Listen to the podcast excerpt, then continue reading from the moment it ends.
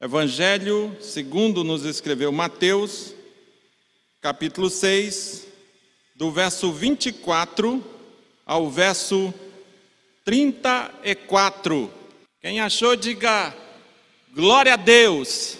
Glória a Deus. Muito bem.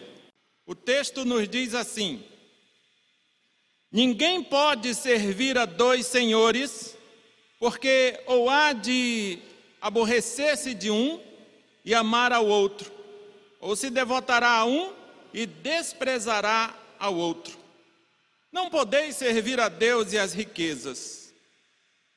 Por isso vos digo: não andeis ansiosos pela vossa vida, quanto ao que haveis de comer ou beber, nem pelo vosso corpo, quanto ao que haveis de vestir.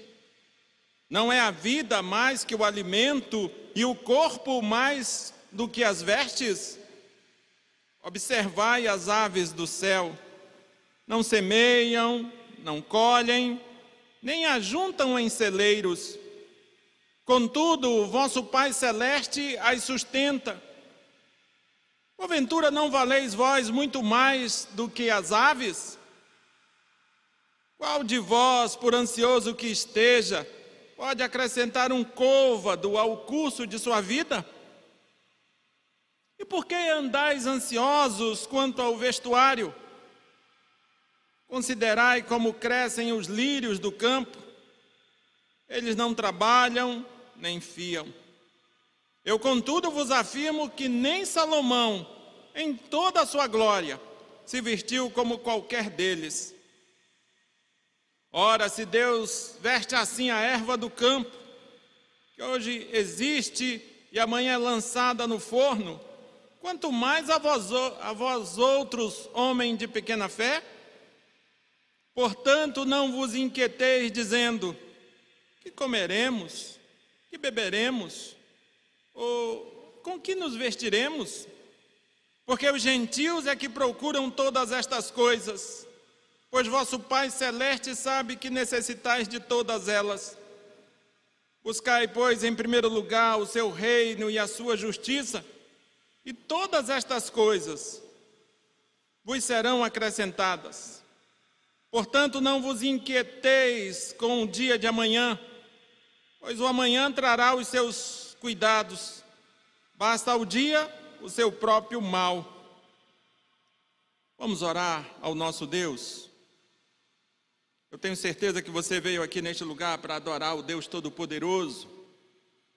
E você tendo vindo aqui a este lugar para adorar o Deus Todo-Poderoso, você não veio aqui para ouvir outra coisa senão a palavra dele. Deus de graça, nós estamos aqui neste lugar. E o que estamos fazendo aqui não é um mero compromisso social, mas é um culto a Ti é um culto de louvor e adoração a Ti. Porque se cremos em Ti, cremos também que os Teus olhos estão sobre nós. E Tu não vê apenas a nossa aparência, Tu vê o nosso coração. Então nós não temos outra escolha senão prestar a Ti um culto que te agrada, um culto verdadeiro. E estamos aqui, Deus, sedentos para ouvir a Tua palavra, o que Tu tem a nos dizer. Tem misericórdia de mim, Deus. Usa-me de maneira que eu exponha a tua palavra, de maneira que não seja simplesmente eu falando algumas frases, mas que seja o teu Espírito Santo falando ao coração do teu povo. Em nome de Jesus Cristo. Amém. E amém. Queridos, esse texto muito conhecido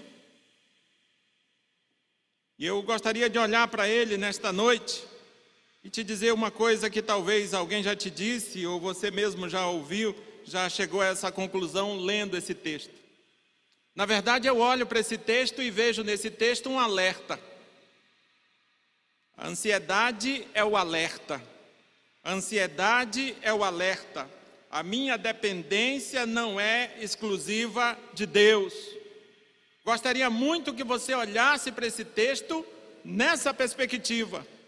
Todas as vezes que nos encontramos ansiosos, deveríamos chegar à conclusão que o que na verdade está acontecendo conosco é como que uma luz vermelha tivesse piscando no painel da nossa existência. E o significado dessa luz é basicamente o seguinte: a minha dependência não é exclusiva de Deus.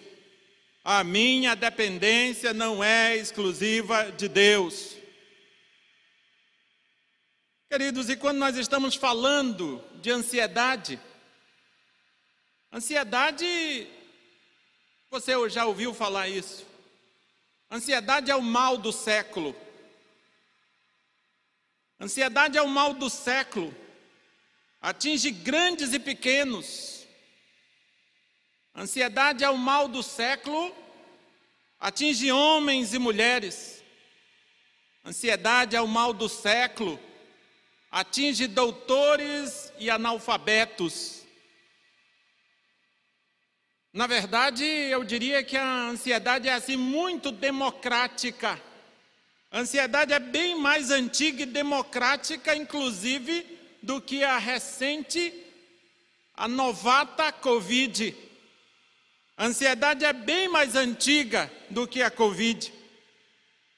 E tem um detalhe: a máscara, o álcool em gel, o distanciamento social não podem nos proteger da, da ansiedade.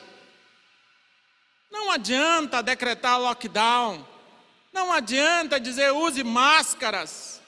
Não adianta botar muito álcool em gel onde quer que você vá ou chegue. Isso não te livra, não te protege da ansiedade. Se nós olharmos para a língua grega, nós vamos ver que a palavra ansiedade significa estrangulamento. Palavra Ansiedade no grego significa estrangulamento. Na verdade, queridos, é assim que nós nos sentimos quando estamos no auge de nossas ansiedades, sufocados e asfixiados pelas nossas próprias preocupações. Talvez, se você já ficou ansioso algum momento, talvez você já se sentiu assim, sufocado, estrangulado Talvez você já se sentiu assim. É por isso que é interessante nós considerarmos o significado dessa palavra no grego. Porque parece que ela retrata muito bem a forma que nós nos sentimos quando estamos ansiosos, estrangulados, sufocados, asfixiados. Se você olhar para o texto, e eu creio que você vai fazer isso, você vai ver que o texto que nós lemos, especialmente o verso 24. O verso 24, ele faz assim como ele traça assim um paralelo entre o senhorio de Deus e o senhorio das riquezas. E quando ele traça esse paralelo entre o senhorio de Deus e o senhorio das riquezas, ele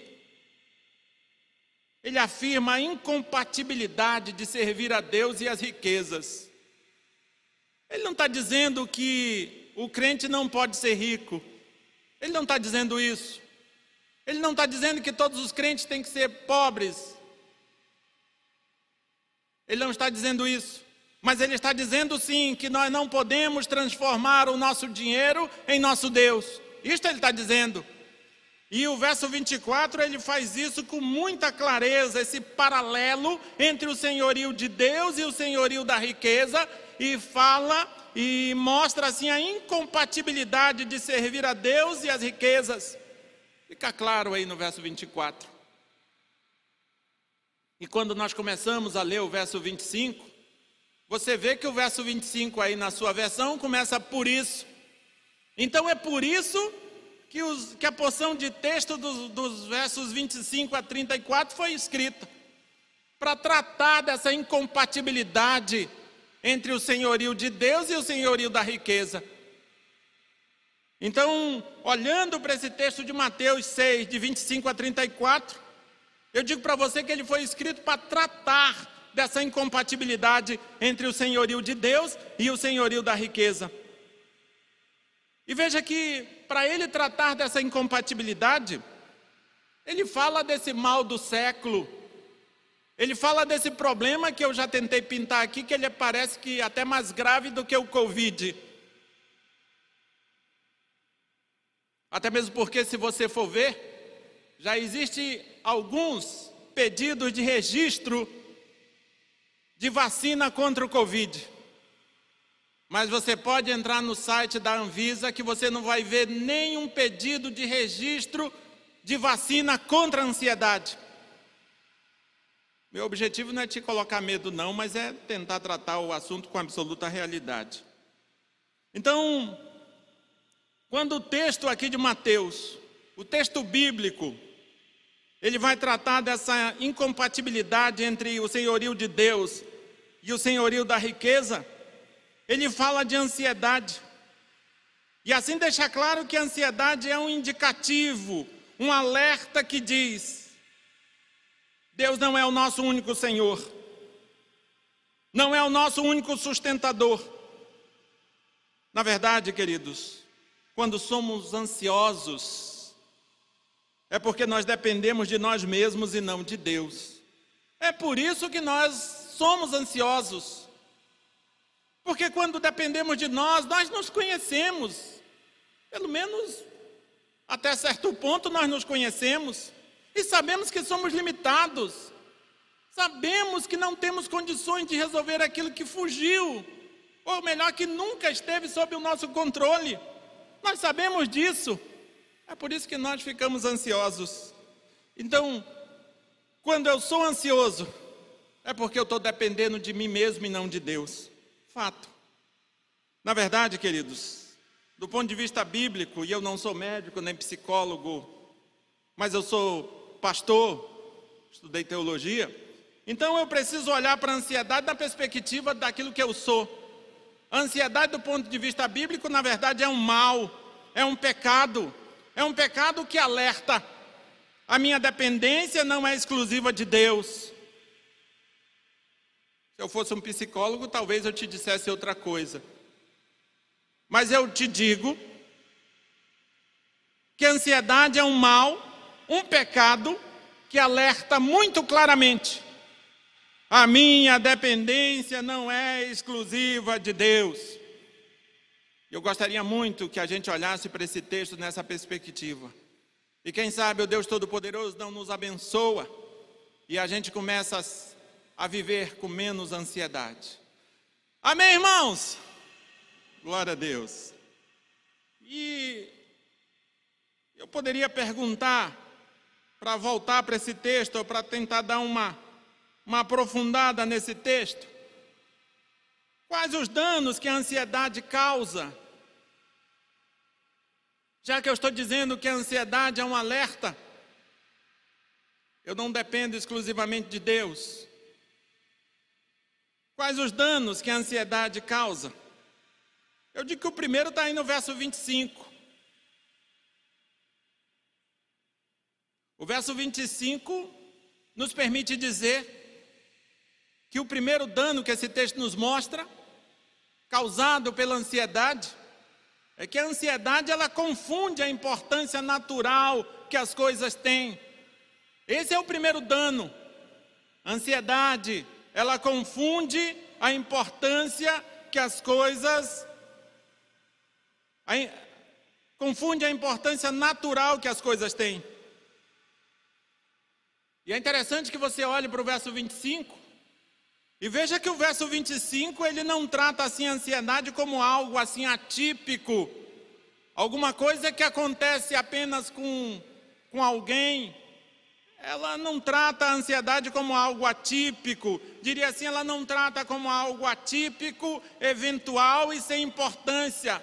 Pelo contrário, trata como sendo assim uma dura realidade da existência humana. Ansiedade é uma dura realidade da existência humana. É um, do, um dos desdobramentos, desdobramentos do pecado. E se nós formos olhar, queridos, considerando o que o texto nos diz, a ansiedade ela é uma realidade. Até porque temos sim a necessidade de comer e nos vestir. É básico. Cristo não está falando de um carro novo, de um SUV, de uma casa de campo, de uma casa na praia. Ele está falando do básico e do elementar: comer e vestir-se.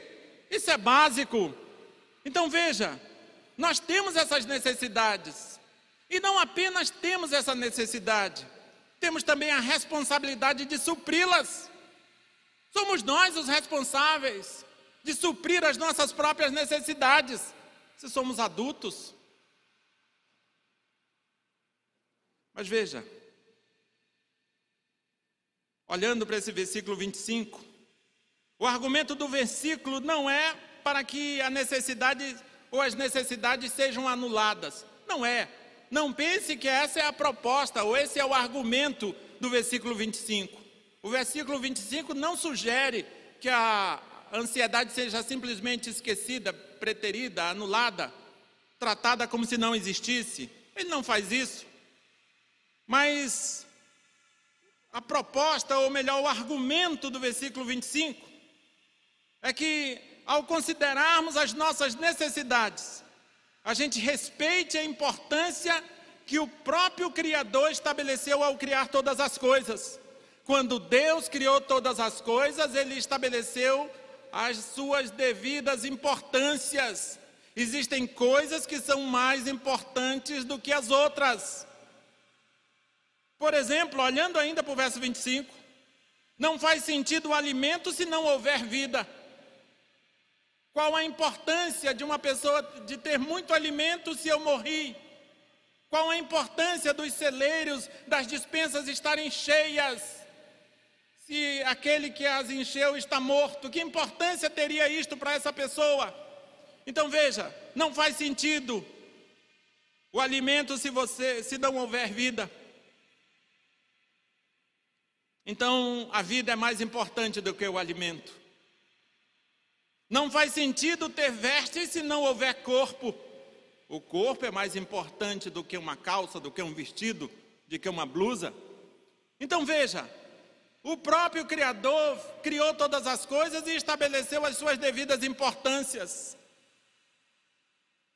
E olhando para isso, para isso que eu acabei de falar, eu poderia dizer que não fará sentido, especialmente para você, se todos os teus problemas forem resolvidos e você não estiver mais vivo, você é mais importante do que todos os teus problemas.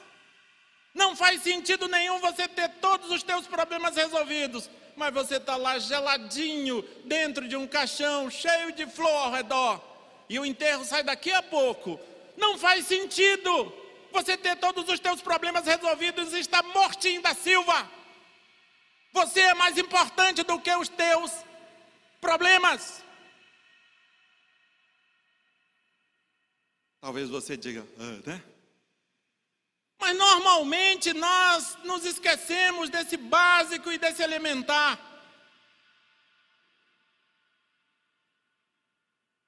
Você concorda que você é mais importante do que todos os seus problemas? Se concorda, diga amém. Amém? Todos nós concordamos que somos sim mais importantes do que os nossos problemas.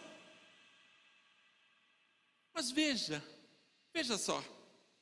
Se você concorda, e você concorda, você acabou de dizer amém. Todos nós concordamos com isto. Mas veja, ao mesmo tempo que eu concordo que sou mais importante do que os meus problemas, são os meus problemas que me fazem perder o sono. São os teus problemas que te fazem perder o teu sono. São os teus problemas que te fazem desprezar a companhia de quem você ama quando está preocupado com eles. Como assim? Eles são mais importantes, mas tem hora que eles, eles se tornam a coisa mais importante do mundo. E por que que isso acontece? Por que, que eu, eu perco o apetite? Por que, que eu perco o humor? Me preocupando com um problema que eu sei que não tenho, que eu não tenho como resolver. Por quê? Porque a ansiedade causa confusão. A ansiedade me confunde. É por isso que eu perco sono, é por isso que eu perco humor, é por isso que eu perco um monte de outras coisas, porque a ansiedade causa confusão. É isso, queridos. O primeiro dano que ela causa é confusão. Confusão. Se você chegou à conclusão e você é sabido, você é inteligente, é só fazer as contas, e você faz as contas, e mesmo fazendo as contas, você vai contraria a lógica e ainda assim perde o sono, o apetite, o humor, por conta de uma coisa que você não dá conta de resolver. E eu não estou falando de um ET, de um marciano, eu estou falando de você, de nós. Somos nós que fazemos isso. Somos nós que sabemos que não temos o que fazer, como resolver, e ainda assim ficamos batendo cabeça, dando murro em ponta de faca. E qual é o outro dano que esse que a ansiedade nos causa? Agora está aqui dos versos 26 a 30. Veja. O primeiro, para você não esquecer, a ansiedade confunde a importância natural que as coisas têm. A ansiedade, agora no segundo, a ansiedade nos impede de ver o óbvio, é inútil e enfraquece a nossa fé. Ela é como que nos cega o óbvio está diante de nós e a gente não dá conta de ver. E ainda assim, ela é inútil e a gente se abraça com a sua inutilidade e a gente nem percebe que ela está enfraquecendo a nossa fé. Gostaria que você olhasse aí para essa porção de texto, dos versos 26 a 30. Olhe para essa porção de texto não na perspectiva do valor, mas na perspectiva do cuidado. Porque alguns olham na perspectiva do valor e já acham que são o centro do coração de Deus. E eu não estou dizendo que você é o centro do coração de Deus, não. Olhe para essa porção de texto assim na perspectiva do valor. Não que você não tenha valor para Deus, você tem sim. Em outro lugar, o texto vai dizer que nós somos muito mais importantes do que pardais. Mas olhe para essa porção de texto não na perspectiva do valor, mas na perspectiva do cuidado. Deus cuida de coisas que aos meus olhos têm pouca importância. Isso é um fato, e a Bíblia diz isso. Deus cuida até dos cabelos da, das nossas cabeças. Deus cuida das folhas, Deus cuida de tudo que Ele mesmo criou. Então Deus cuida de coisas que aos meus olhos têm pouca importância. Mas Deus cuida de coisas que para mim é vital. Deus cuida de mim. Deus cuida, ao mesmo tempo que Deus cuida de coisas que para mim não têm importância nenhuma, muito pouca importância. Ao mesmo tempo, ele cuida de coisas que são extremamente relevantes, são vitais. Um dos exemplos é que ele cuida de mim, ele cuida de você. E qual é o óbvio tratado aqui, nessa porção de texto? Já que eu estou dizendo que a ansiedade nos impede de ver o óbvio. Qual é o óbvio tratado aqui? Deus cuida de tudo o que Ele mesmo criou inclusive de mim, inclusive de você. Deus cuida de tudo quanto Ele criou, inclusive de você. Isso é o óbvio. E nós que somos crentes, para nós isso é muito óbvio. Nós cremos num Deus que criou todas as coisas e sustenta todas as coisas. É assim que nós cremos. Mas olhe para essa porção de texto ainda, versos 26 a 30. Você vai ver que Deus alimenta as aves e verte as ervas do campo por meio ou melhor, você vai ver que Deus não alimenta as aves e verte as ervas do campo por meios sobrenaturais apenas. E você sabe disso, nós não precisamos ser agrônomos para chegar a essa conclusão. Você vai ver que, que Deus utiliza assim, os processos naturais que envolvem a terra, as estações do ano e, os uso, e o uso que as aves fazem de suas próprias capacidades, habilidades. Você vai ver que é dessa forma que ele, que ele sustenta a fauna e a flora. E eu quero te dizer, queridos, que tem um paralelo muito interessante. De igual modo somos nós. É verdade que ocasionalmente somos objetos do milagre, de milagres. Volta e meia acontece um milagre nas nossas vidas. Eu não posso dizer que Deus não me sustenta pelo sobrenatural. Ele sustenta sim. Ele já fez milagres na tua, na tua vida aí, certamente. Então veja, embora ocasionalmente sejamos objetos de milagres, normalmente somos cuidados por meios naturais. Como é que Deus cuida de nós? Ele nos dá saúde, nos dá um emprego, Ele nos dá uma casa para nós morarmos, nos dá uma igreja para nós congregarmos. Ou seja, ele usa a própria estrutura natural para cuidar de nós. E o que, que dá para eu te dizer ainda, olhando para essa porção de texto, tentando aplicar isso aqui? Dá para dizer algumas coisas. Uma delas é que, se você crer que Deus te criou, creia também que Ele cuida de você. Se você crer que Deus te criou, se você não crê que é fruto do acaso, mas você crê que foi criado pelo Deus Todo-Poderoso, que criou todas as coisas, creia que Ele também te sustenta. Queridos, creia dessa forma, mas tem um detalhe, igual o detalhe no cuidado das aves. Não despreze as tuas próprias habilidades. Deus cuida de você, é verdade. Mas ele não cuida apenas e tão somente do ponto de vista sobrenatural, ele usa também as nossas habilidades. Então não despreze as habilidades que foi ele mesmo quem te deu. Em uma palavra, mexa-se, mexa-se. Não fique esperando simplesmente cair do céu, mexa-se. Faça o que está ao teu alcance. Faça.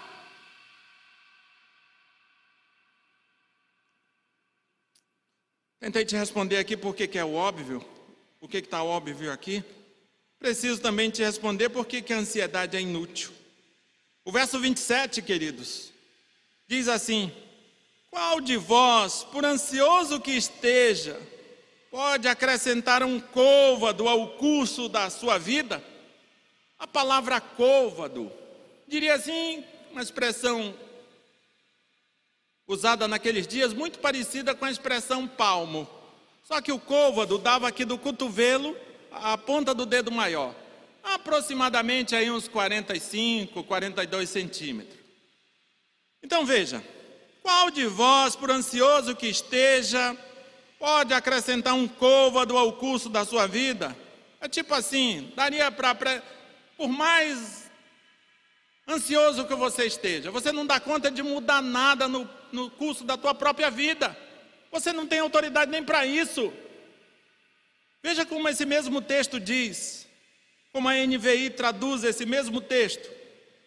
Mateus 26, verso 27, na, na nova versão internacional. Creio que fica bem mais, mais compreensível. Quem de vocês, por mais que se preocupe, pode acrescentar uma hora que seja a sua vida. Veja, você se acha tanto, você se acha que pode muitas coisas, mas você não pode alterar nem um milésimo de segundo a tua própria vida. Você não tem autoridade nem sobre a tua própria vida. Como é que você fica querendo legislar em outras questões? Me ajude. Queridos, é por isso que a ansiedade é inútil. Você perde o sono, perde o apetite, perde o humor, perde momentos preciosos em função de uma solução que você sabe que não dá conta de resolver, em função de um problema que você não dá conta de resolver. É por isso que ela é inútil.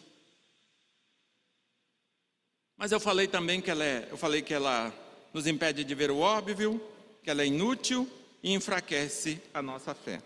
Para falar, para deixar claro como ela enfraquece a nossa fé, é bom te lembrar o que é fé. Hebreus 11, 1 descreve o que é fé. Hebreus 11, 1 vai dizer: a fé é a certeza de coisas que se esperam, a convicção de fatos que se não veem. Isso é a fé. A certeza de coisas que se esperam, a, confissão, a convicção de fatos que se não veem. Veja bem, a fé é isso sim que é dito em Hebreus. A fé é exatamente isso que é dito em Hebreus. Mas ela é sim isso que é dito em Hebreus, mas a fé tem uma lógica. A fé, ela tem uma lógica. E se você olhar para esse texto, você vai ver que aqui esta lógica parte da percepção do óbvio. Se eu tenho fé, eu tenho que pelo menos, ao menos, perceber o óbvio, aquilo que está diante dos meus olhos. A fé, a lógica dela, ela parte da percepção do óbvio. Se eu creio que sou criatura de Deus, também preciso crer que Ele cuida de mim. Isso é básico. Se você crê que foi criado por Deus, você precisa crer que esse Deus que te criou, Ele também oferece assistência técnica, Ele cuida de você. Naquilo que você não dá conta de resolver, Ele vai entrar com providência com os seus cuidados. Mas veja, esta lógica que parte dessa, dessa percepção do óbvio, ela chega à compreensão da necessidade de se rejeitar a ansiedade simplesmente porque ela é inútil. A fé, ela parte dessa lógica, eu percebo o óbvio e imediatamente eu rejeito o que é inútil, porque eu percebi o óbvio. E aí, queridos, entenda o seguinte: caso eu me negue a ver o óbvio e não rejeite a ansiedade por ser inútil, fica claro, eu tenho pouca fé. Verso 30 diz isso. E aí, nós poderíamos perguntar algo bem interessante. O que Deus vê quando olha para você? Alguém que está descansando na providência dele? O que, que as pessoas veem quando olham para você? Um homem de Deus, como foi de manhã perguntado aqui, uma mulher de Deus, que descansa na providência de Deus? O que, que as pessoas olham quando, ou melhor, o que, que as pessoas veem quando olham para você? Você confirma a tua pregação quando as pessoas olham para você? Ou você desmancha tudo o que fora dito por você mesmo quando as pessoas olham para você. Queridos, a ansiedade nos impede de ver o óbvio, é inútil e enfraquece a nossa fé. E o terceiro e último ponto, aqui dos versos 31 a 32. A ansiedade despreza a paternidade de Deus. É isso. A ansiedade despreza a paternidade de Deus. Veja, o texto fala de gentios. Os gentios, as nações pagãs, não sabiam do Pai Celeste. Os gentios e as nações pagãs não conheciam o Deus Todo-Poderoso, Pai do nosso Senhor Jesus Cristo. Não conheciam. Eram como que órfãos. Não sabiam que existia um Pai Celestial. É por isso que eu estou te dizendo que a ansiedade despreza a paternidade de Deus. Quando a gente olha para essa porção de texto aí, 31 e 32, nós precisamos entender que aqui nós temos assim uma dura repreensão ao orgulho nacional dos israelitas. Eu diria que, em outras palavras, o texto diz basicamente o seguinte: vocês desprezam as nações pagãs, e se consideram como o povo de Deus, mas são iguais a eles, se vocês buscam apenas o que eles buscam. É assim, queridos. Se nós buscamos tão somente os, o que os ímpios buscam, nós somos iguais a eles. Se nós buscamos o que o incrédulo busca aos olhos de Deus, somos iguais a eles. E não apenas aos olhos de Deus, aos olhos de todos quantos nos veem. Somos iguais. Acho interessante, se você olhar para uma criança pequena, uma criança pequena que tem pai e mãe, você vai ver que essa criança pequena que tem pai e mãe, e tem consciência que tem pai e mãe, Você não vai ver essa criança assim se preocupando com o que vai comer ou se vestir. Você não vê uma criança de 4, 5 anos, ai meu Deus do céu, o que, que eu vou comer? O que, que eu vou me. Como é que eu vou me vestir? Você não vê isso.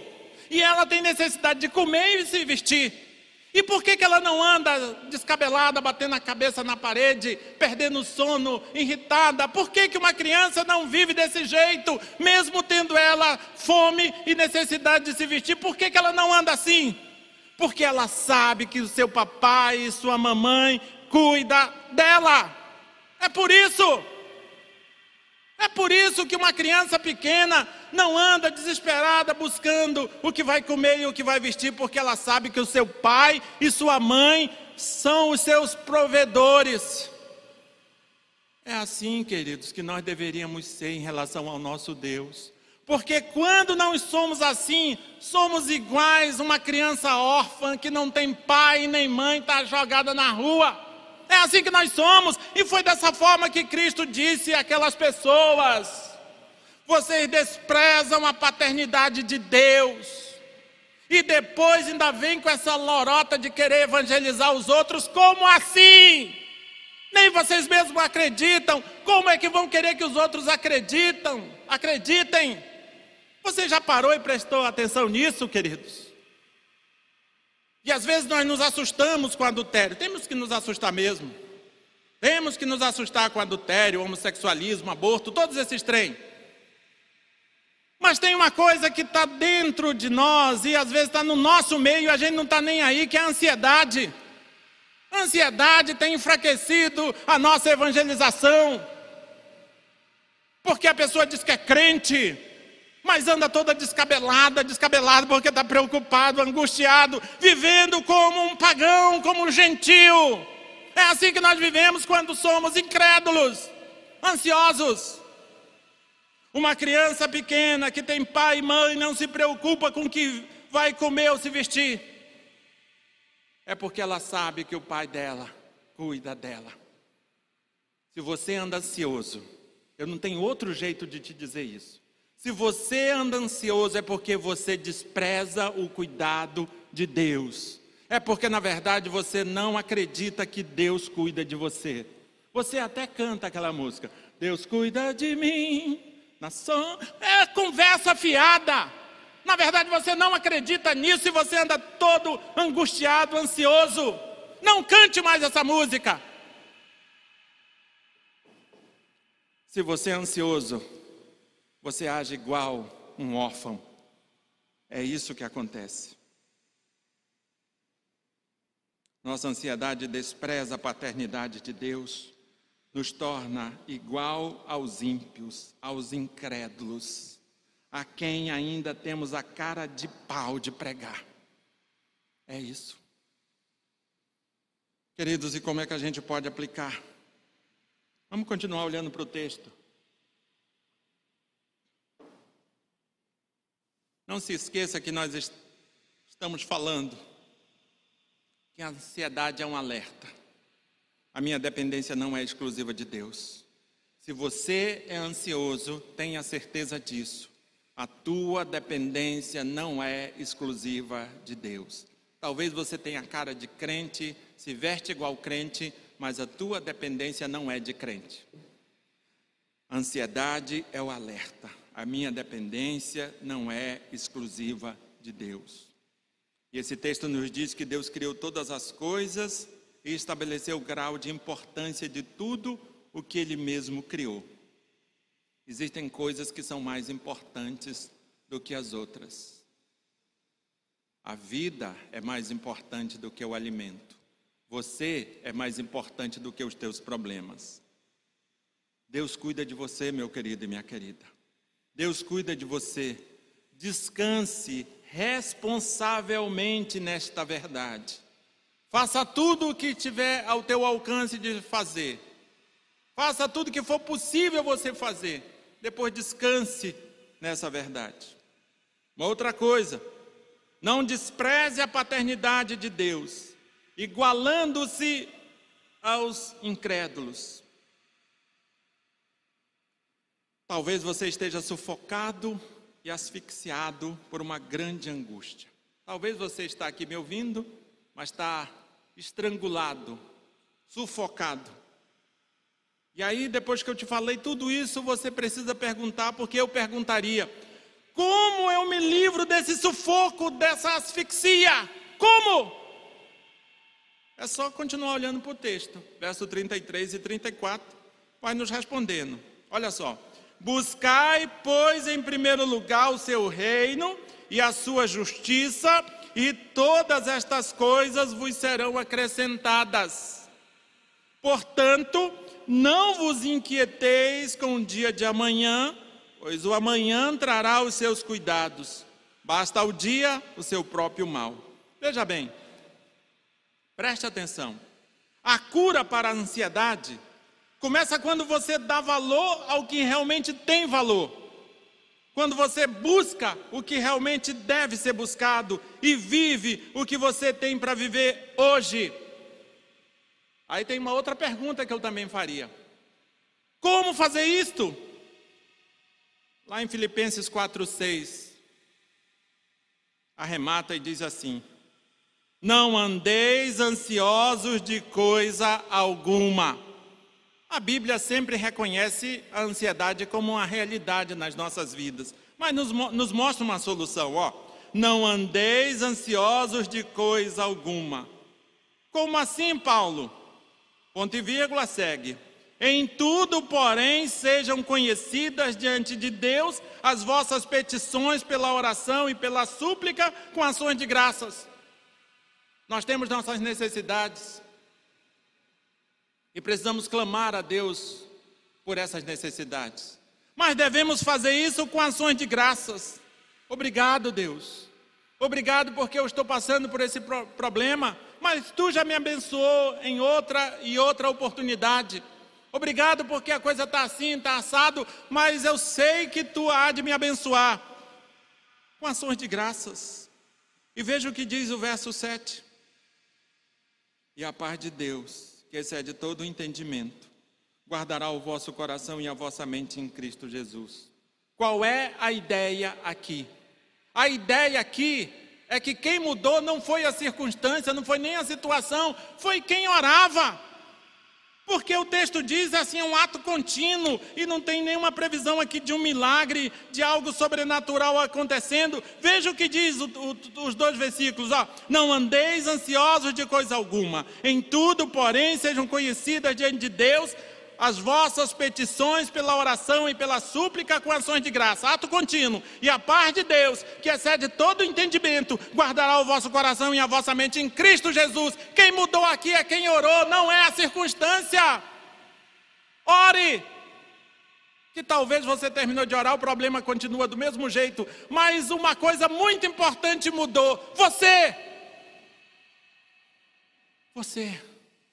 Eu nunca contei, não. Mas dizem que tem 365 vezes na Bíblia, não temas. Talvez seja uma para cada dia do, do, do ano, né? É porque às vezes, queridos, a pandemia está maior dentro do meu coração do que na cidade onde eu moro. O risco está maior dentro do meu coração do que no lugar onde eu estou. É por isso que Deus se preocupa conosco. Não temas. Porque se você temer, você vai ficar ansioso, e se você ficar ansioso, você tem muitos danos por conta do desdobramento dessa ansiedade. Ansiedade é um mal, um pecado que causa muito dano em nós. Um deles é o desprezo da paternidade de Deus. Você é filho de Deus. Você é filho de Deus. Você tem pai e ele cuida de você. E não é um pai de 1,99, não. É o Deus Todo-Poderoso que tudo pode, que tudo vê. Creiamos desta forma, irmãos. Ou deixamos de crer. Ou creia desse jeito ou não, ou não creia. Você não tem meio termo. Creia nesse Deus que pode todas as coisas. O Deus que é o teu pai disse assim: ó, haja luz e houve luz. Ele traz à existência o que não existe. Ele não depende de nada e de ninguém apenas e tão somente dele mesmo. Que você creia nisto e viva crendo que Deus cuida de você.